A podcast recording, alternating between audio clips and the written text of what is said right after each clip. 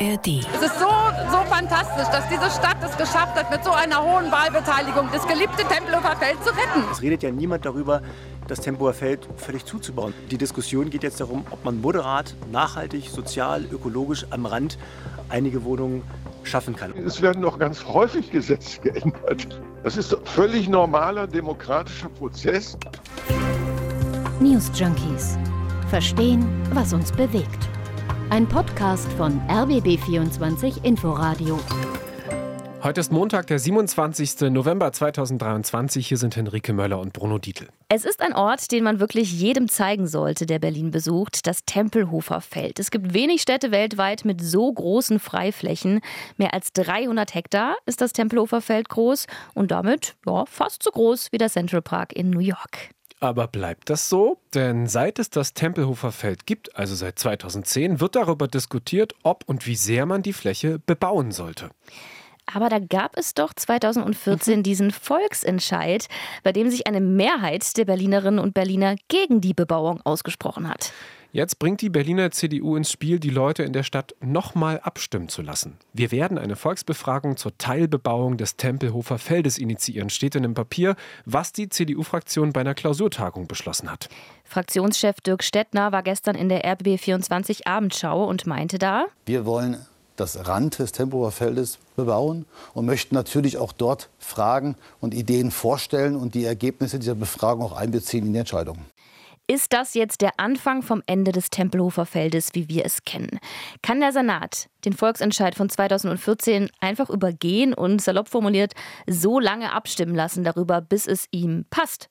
Und wie lange gilt so ein Volksentscheid eigentlich überhaupt? Antworten bekommt ihr heute bei den News Junkies.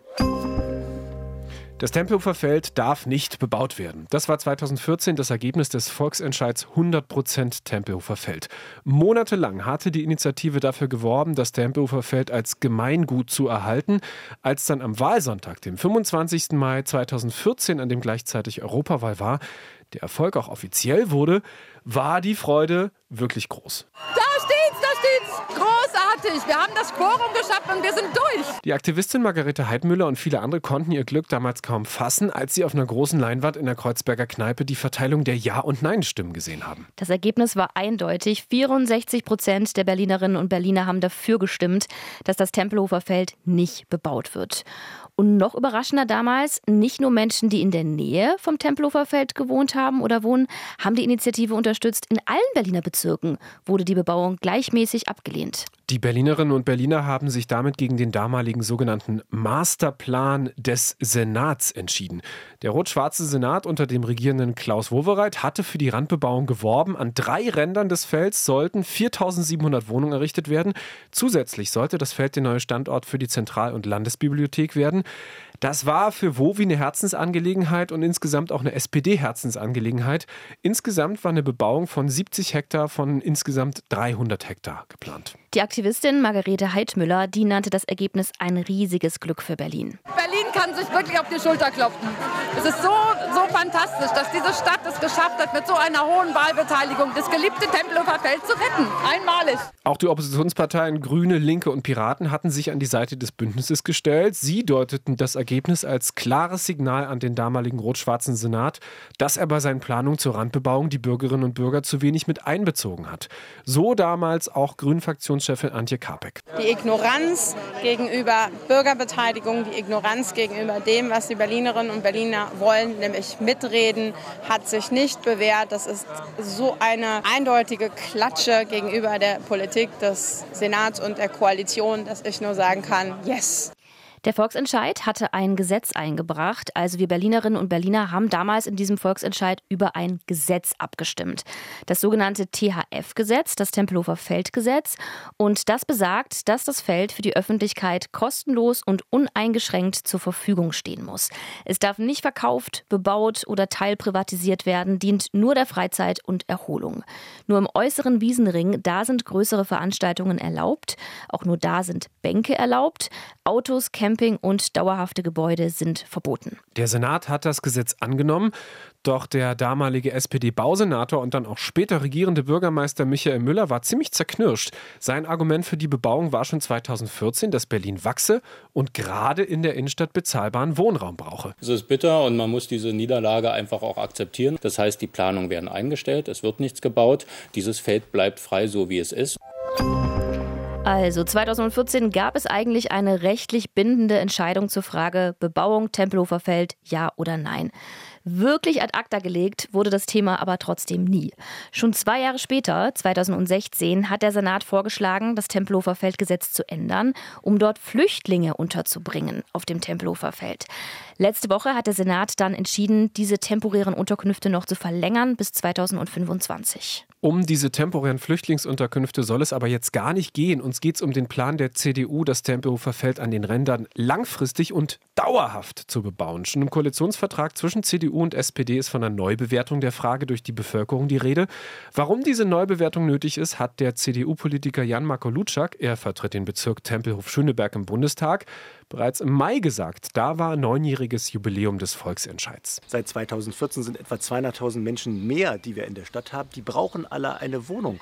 Wir brauchen bis 2030 etwa 200.000 Wohnungen die wir neu bauen müssen. Und deswegen glaube ich, dass auch eine große Offenheit bei den Berlinerinnen und Berlinern dafür besteht, auch in die Diskussion zu kommen, können wir nicht am Tempelhofer Feld moderat am Rand bauen. Also das Argument der CDU, die Wohnsituation sei heute viel prekärer als vor knapp zehn Jahren. Es gäbe ganz neue Bedarfe, meinte CDU-Fraktionschef Dirk Stettner. Die Initiative 100% Tempelhofer Feld hält dagegen und sagt, die Diskussion war damals die gleiche 2014. Zu hohe Mieten, zu wenig bezahlbarer Wohnraum, zu wenige Neubauten durch den Senat. Dass dagegen was gemacht werden muss, klar. Die Initiative versteht aber heute wie damals nicht, warum es unbedingt das Tempelhofer Feld sein muss. Sprecherin Mareike Witt. Wir brauchen preiswerten Wohnraum und das ist das, was die Stadt braucht. Aber wir brauchen auch Lebensraum. Man kann die Dinge nicht gegeneinander ausspielen. Und das Tempelhofer Feld hat mit 70.000 Menschen pro Tag bei schönem Wetter einfach eine Qualität für die Menschen hier, die ganz wichtig ist.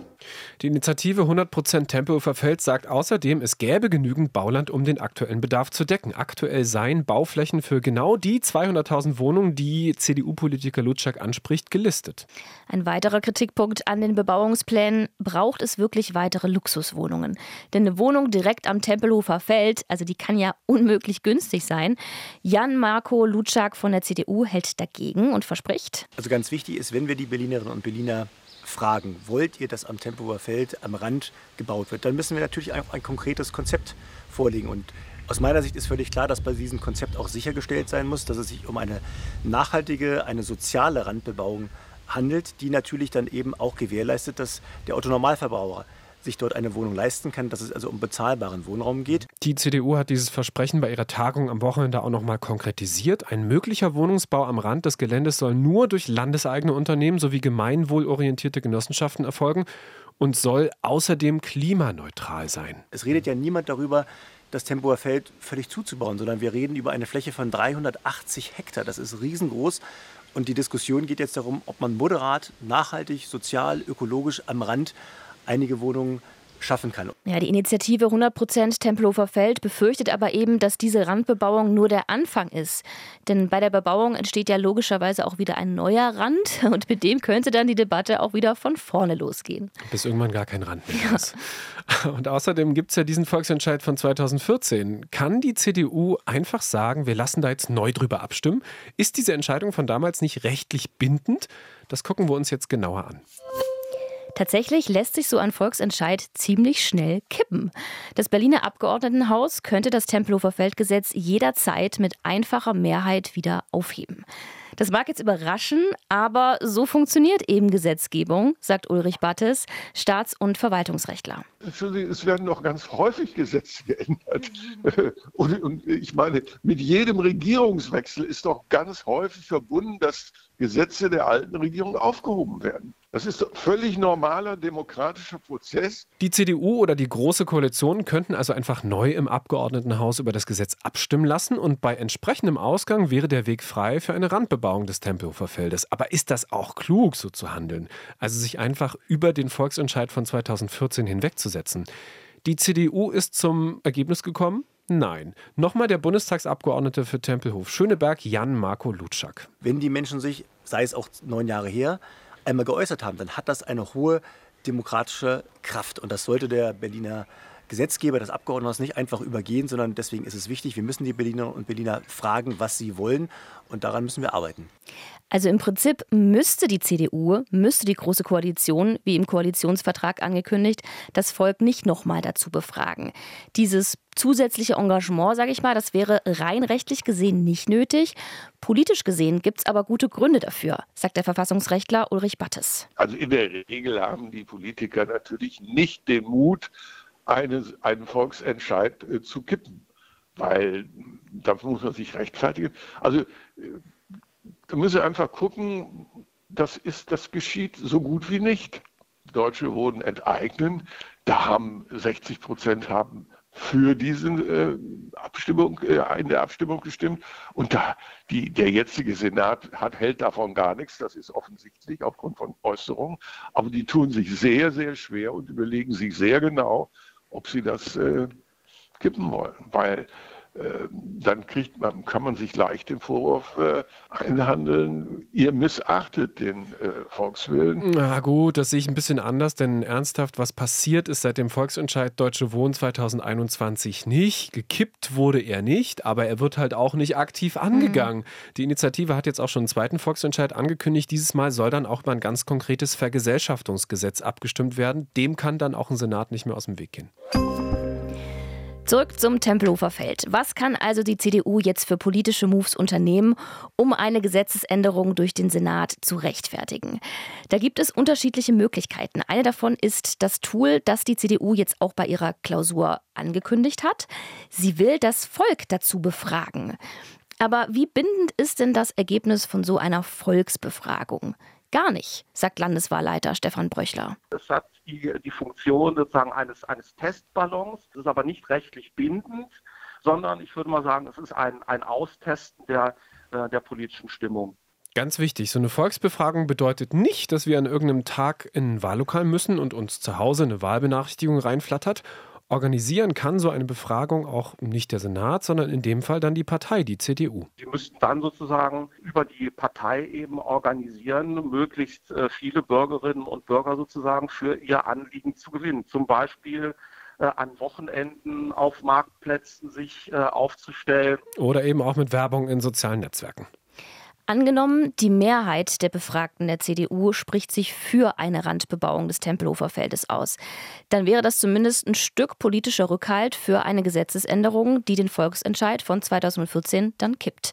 Stefan Bröchler. Das kann dann auch ähm, äh, sozusagen eine Vorstufe sein, um äh, das für ein parlamentarisches Verfahren, das dann auf dem Gesetzesweg eben durch Beschluss des Abgeordnetenhauses eben äh, die ähm, Bebauung des Tempelhofer Feldes dann ermöglicht wird. Aber ist es jetzt strategisch klug, es bei einer Befragung zu belassen? Der Landeswahlleiter Bröchler rät der CDU dazu, noch weiter zu gehen und letztlich sogar so weit, wie die Initiatorinnen und Initiatoren von 100 Prozent Tempelhofer Feld damals gegangen sind, mit einem eigenen Volksbegehren und dann auch Volksentscheid. Da wäre der äh, Weg, äh, den äh, sozusagen ich dann vorschlagen würde, wenn man in diese Richtung gehen will und diesen alten Beschluss von 2014 aufheben will, wobei er noch gar nicht so alt ist, dass man dann sozusagen den Verfassungsweg geht, also dass die CDU sozusagen ein, ein Volksbegehren initiiert, das dann im Erfolgsfall in einen Volksentscheid mündet. Volksbegehren, Volksentscheid, was ist da nochmal der Unterschied? Grundsätzlich ist es so, Volksentscheid ist immer nochmal eine Nummer größer als ein Volksbegehren. Stefan Bröchler. Also für ein Volksbegehren braucht es zum Beispiel 20.000 gültige Unterstützungsunterschriften. Dann müssen, wenn die gesammelt und geprüft sind, sieben Prozent der Wahlberechtigten zum Abgeordnetenhaus zustimmen. Das sind ungefähr 170.000 Personen. Und im Erfolgsfall muss dann innerhalb von vier Monaten Volksentscheid herbeigeführt werden. Und hier brauchen wir die Mehrheit der Abstimmenden und mindestens 25 Prozent aller Stimmberechtigten. Das sind so ungefähr 613.000. Also das ist der, der Weg, den die, den die Verfassung vorgibt. Äh, und äh, im Rahmen dessen muss sich das dann bewegen. Volksentscheide, wir haben es vorhin schon gehört, können wie im Fall vom Tempelhofer Feld Gesetzestexte beinhalten, die dann auch für Parlamente bindend sind. Also könnte die CDU mit einem erfolgreichen Volksentscheid die Randbebauung des Tempelhofer Feldes ohne Parlament durchsetzen. Rein theoretisch, ne? Wenn wir also jetzt nochmal zusammenfassen, die CDU plant erstmal eine unverbindliche Volksbefragung und könnte das als erste von drei Stufen nehmen, um sich in der Stadtgesellschaft abzusichern, dass die hinter den Bebauungsplänen für das Tempelhofer Feld steht. Also wenn diese Volksbefragung, ich sag mal, mit einer deutlichen Mehrheit ähm, durchgeführt wird, dann wäre das natürlich aus einem politischen Kalkül ein wichtiger, wichtiges äh, Argument und eine wichtige Überlegung zu sagen, äh, dass die CDU sich dann überlegt, ähm, den, den Weg eben in die, ähm, in der von der Verfassung vorgegebenen Wege zu gehen, also dann über ein Volksbegehren und dann einen Volksentscheid. Die Strategie der CDU ist also alles andere als der Vorwurf von lassen wir die Leute mal so lange abstimmen, bis das Ergebnis passt. Es geht der Berliner CDU also eher um Absicherung, weil sie weiß, wie sehr sie sich an diesem Tempelhofer Feld die Finger verbrennen kann. Die Diskussion über das Tempelhofer Feld ist ja auch deswegen so aufgeheizt und die Parteien im Umgang damit so übervorsichtig, weil es eben einen eindeutigen Beschluss von 2014 gibt, also von vor neun Jahren. Aber wie lange gilt so ein Volksentscheid eigentlich? Also ist diese Entscheidung für immer in Stein gemeißelt, dass das Tempelhofer Feld nicht bebaut werden darf? Also anders gefragt, wie lange gilt denn so ein Volkswille? Das klingt ja erstmal nach einer sehr philosophischen Frage, lässt sich aber relativ einfach beantworten. Staats- und Verfassungsrechtler Ulrich Battes erklärt das ganz konkret am Volksentscheid zum Tempelhofer Feld. Ja, der gilt so lange, wie er nicht geändert wird worden ist. Und das ist doch, wofür gibt es Wahlen? Wahlen gibt es doch dafür, dass man eben zu anderen Entscheidungen kommen kann. Und dann gibt es ein anderes Parlament und das andere, das neue Parlament ist frei, im Rahmen der Verfassung natürlich, äh, die bestehenden Gesetze zu ändern. Das ist doch vollkommen normal. Der Volkswille ist genau wie jede Wahl, wie jede Befragung immer eine Momentaufnahme und gilt eben immer nur so lange, wie auch die politischen Mehrheiten dafür da sind. Also das entsprechende Gesetz zu diesem Volkswillen auch existiert und nicht abgeschafft oder verändert wurde, wie es in einem demokratischen Prozess halt auch jederzeit passieren kann. Und wer weiß, ob es immer noch eine Mehrheit der Menschen in Berlin gegen die Bebauung gibt. Laut einer Morgenpost-Umfrage vom April 2022 sind 57 Prozent der Befragten für eine Randbebauung des Tempelhofer Feldes. Also hat sich das Bild dieser Umfrage zufolge in den letzten neun Jahren gedreht. Wie seht ihr das denn? Könnt ihr verstehen, dass man knapp zehn Jahre nach dem Volksentscheid wieder darüber diskutiert? Seid ihr für? Seid ihr gegen eine Bebauung auf dem Tempelhofer Feld? Schreibt uns gerne newsjunkies.inforadio.de. Falls ihr noch mehr Deep Dive in die Berliner Politik wollt, zu genau solchen Diskussionen wie dieser um das Tempelhofer Feld, zur Frage, ob Berlin eine Magnetschwebebahn haben sollte und was hinter den Plänen zu Olympia 2036 steckt, dann hört doch mal rein in Spreepolitik. Das ist der RBB24 Politik Podcast. Neue Folgen gibt es jeden Freitag in der ARD Audiothek. Die News Junkies sagen Tschüss, wir hören uns morgen wieder. News Junkies. Verstehen, was uns bewegt. Ein Podcast von RBB24 Inforadio. Wir lieben das Warum.